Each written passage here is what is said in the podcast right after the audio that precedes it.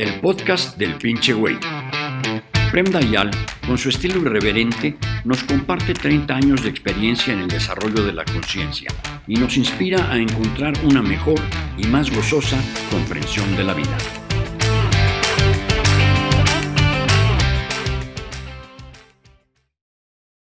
Dayal, ¿por qué siempre nos gusta lo nuevo en la relación, las mariposas? Eh, no es solo en las relaciones que te gustan eh, las cosas nuevas, cambiar. El, eh, el, ser humano es curioso. Imagínate que tú tengas una sola cosa para comer toda tu vida. Es inevitable, dice, no manches, cioè, con tantas cosas que hay de comer, tengo que comer siempre la misma pinche cosa.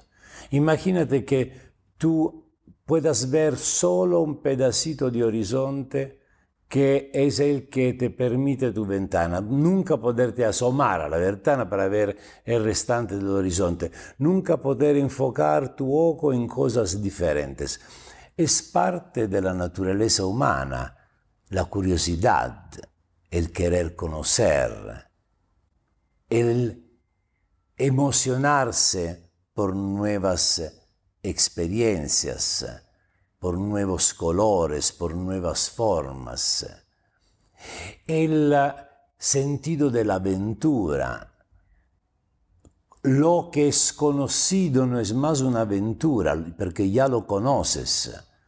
Entonces tú conoces tu casa, y ahí es difícil que haya aventura, al menos que venga un terremoto. Tienes que esperar una catástrofe para que tu vida tenga un brillo.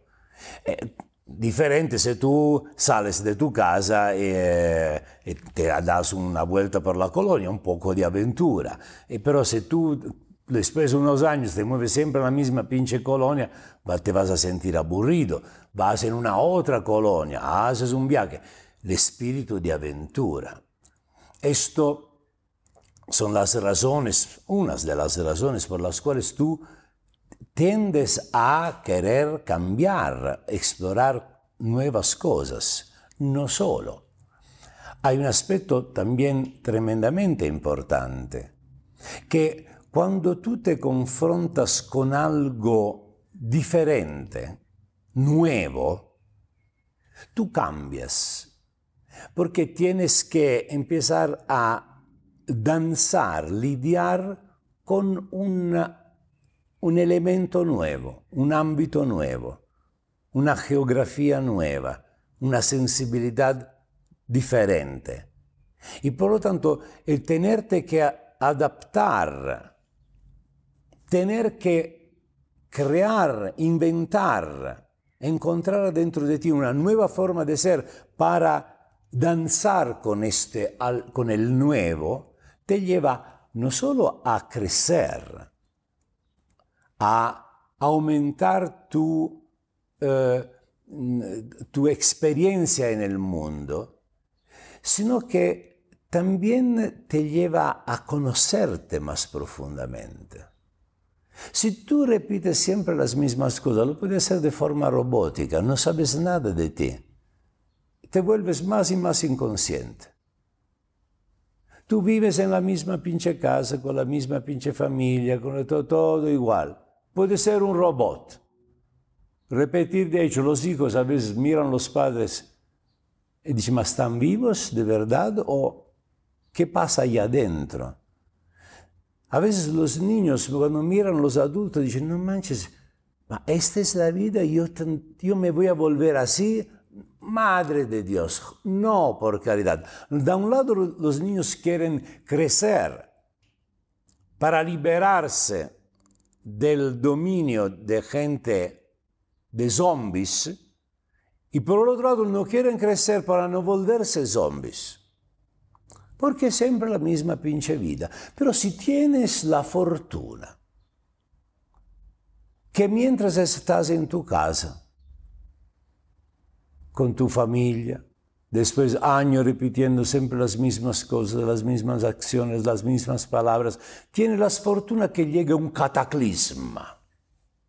La casa se derrumba, los vecinos huyen, tienes que mudarte de otra parte, no mudarte normal, agarrar lo que puedes y ni saber tanto dónde va a ir, tienes que juntarse con otras familias porque tienes que ayudarse. Ahí no puede ser más un robot, ahí tienes que despertar. Ahí tienes que encontrar nuevas formas de ser, tienes que volverte creativo, tienes que retarte.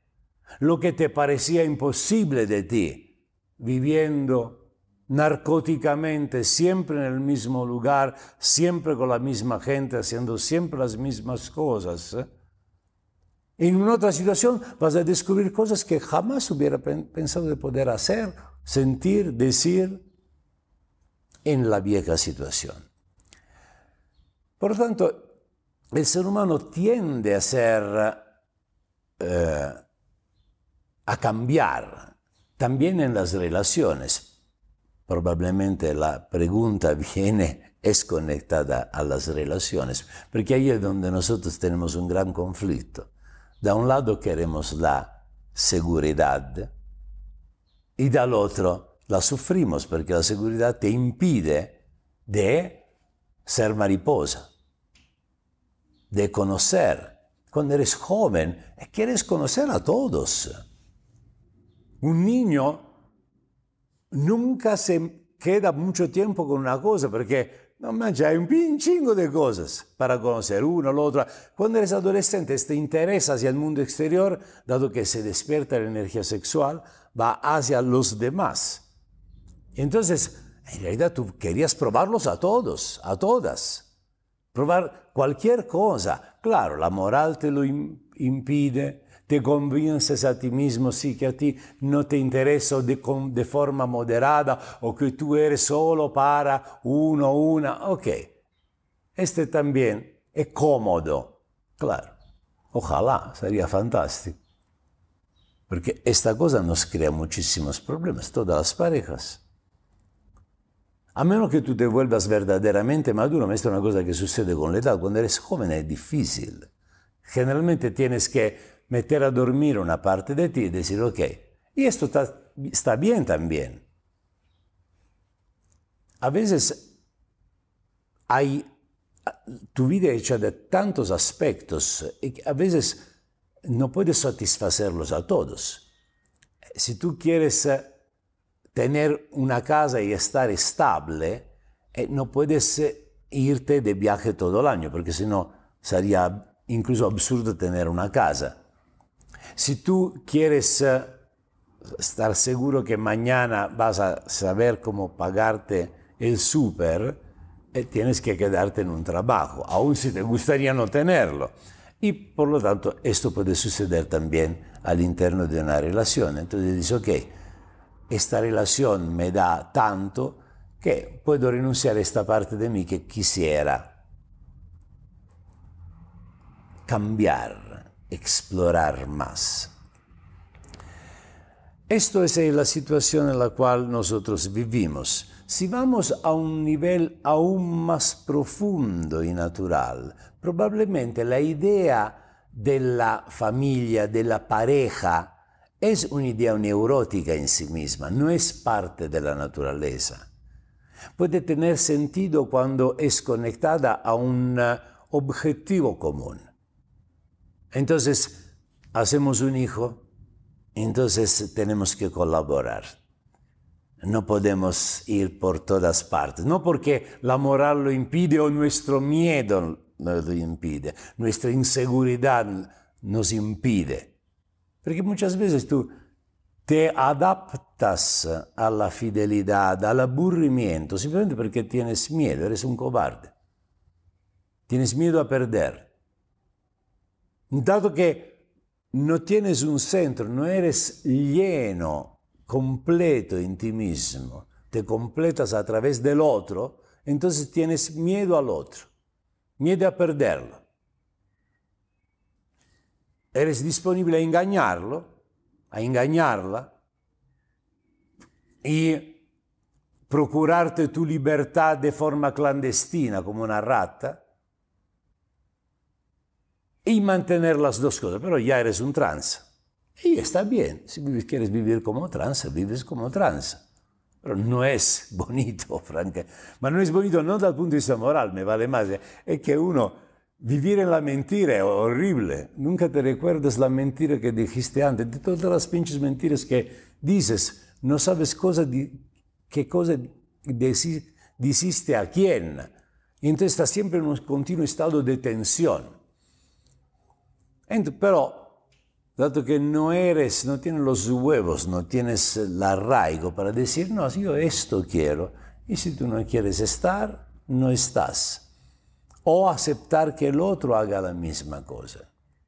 Generalmente, ninguno de los dos de las parejas permite al otro esta libertad y los dos se la dan de forma clandestina. Los amigos todos lo saben de uno y del otro y los dos no lo saben o fingen de no saberlo. Ahora, naturalmente parece como si la pareja sea algo en sí misma, la, idea sea neurótica, a menos que, repito, sea eh, enfocada a un objetivo, a un proyecto, a una algo concreto, a una misión que tú tienes que cumplir y es una misión que se cumple en pareja. Entonces, dado que tener otra gente alrededor eh, nos distrae de nuestro objetivo, y nuestro objetivo, por ejemplo, pueden ser los hijos. Entonces, dado que nosotros decidimos de reproducirnos, y tenemos que ser una, pareja sólida y renunciar a algunas cosas. Cuando haces un hijo renuncias a tantas cosas. No duerme la noche cuando son chiquitos. o hace una cosa o hace la otra. O tienen un negocio junto. Entonces, si tienes un negocio junto y quieres que tu negocio sea, eh, tiene que haber armonía en la pareja. Y si empiezas a irte de un lado al otro, eh, va, a ser un desmadre, a menos que sean tan maduros que cada uno tiene su vida y son pareja. a este punto no se trata, no, eh, no, la idea de la pareja no, tiene ni, no es más una pareja, son dos amigos, dos cómplices que tienen una relación muy íntima, física, sexual también, amorosa, pero que esto no quita nada al hecho que los dos pueden tener una vida propia que pueda satisfacer este aspecto muy, muy natural del ser humano de querer conocer, querer explorar, retarse en nuevas situaciones, explorar nuevos territorios, nuevas sensibilidades, sentir nuevas emociones, las emociones que se encuentran cuando tú haces algo nuevo. Esto enriquece tremendamente tu vida. Entonces, y también tener una vida más estable también la enriquece de otro punto de vista.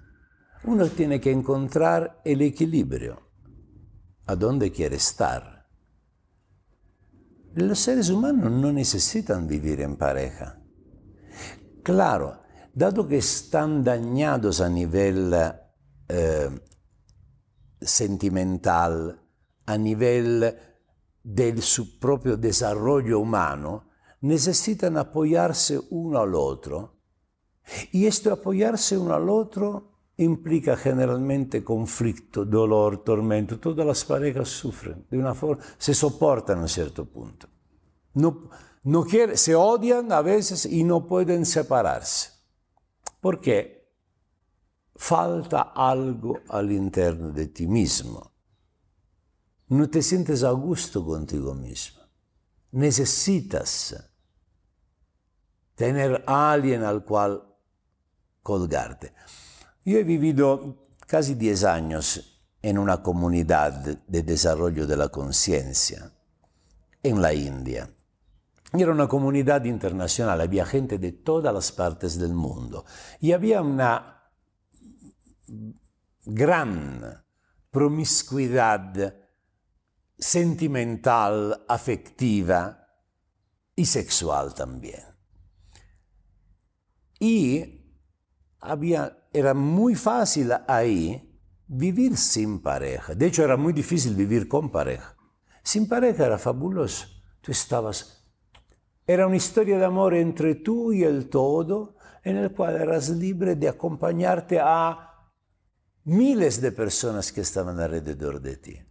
Una crisi amorosa, ¿no? Tú te enamoras de alguien, vas a continua por unos meses con una persona y después algo pasa, porque ahí era fácil que, era difícil estar en pareja. Bien, una crisis sentimental se resolvía en unos días a veces, porque había tanta variedad, tanto ofrecimiento, tanta disponibilidad de gente que no estaba encerrada en una pareja, que era disponible, que tú podías permitirte el lujo de ser solo y en compañía en el mismo tiempo. Esto podría ser el mundo si no fuera afligido para ideas moralistas y oscurantistas que han destruido la integridad, la dignidad y la felicidad de los seres humanos. Gracias por escuchar otro capítulo del podcast del pinche güey. Si te gustó, toma un screenshot y compártelo en tu Instagram con la frase que más te llamó la atención, etiquetando a Prem Dayal para que pueda comentar. Y no olvides seguir el podcast con más meditación Zen Rock con Prem Dayal.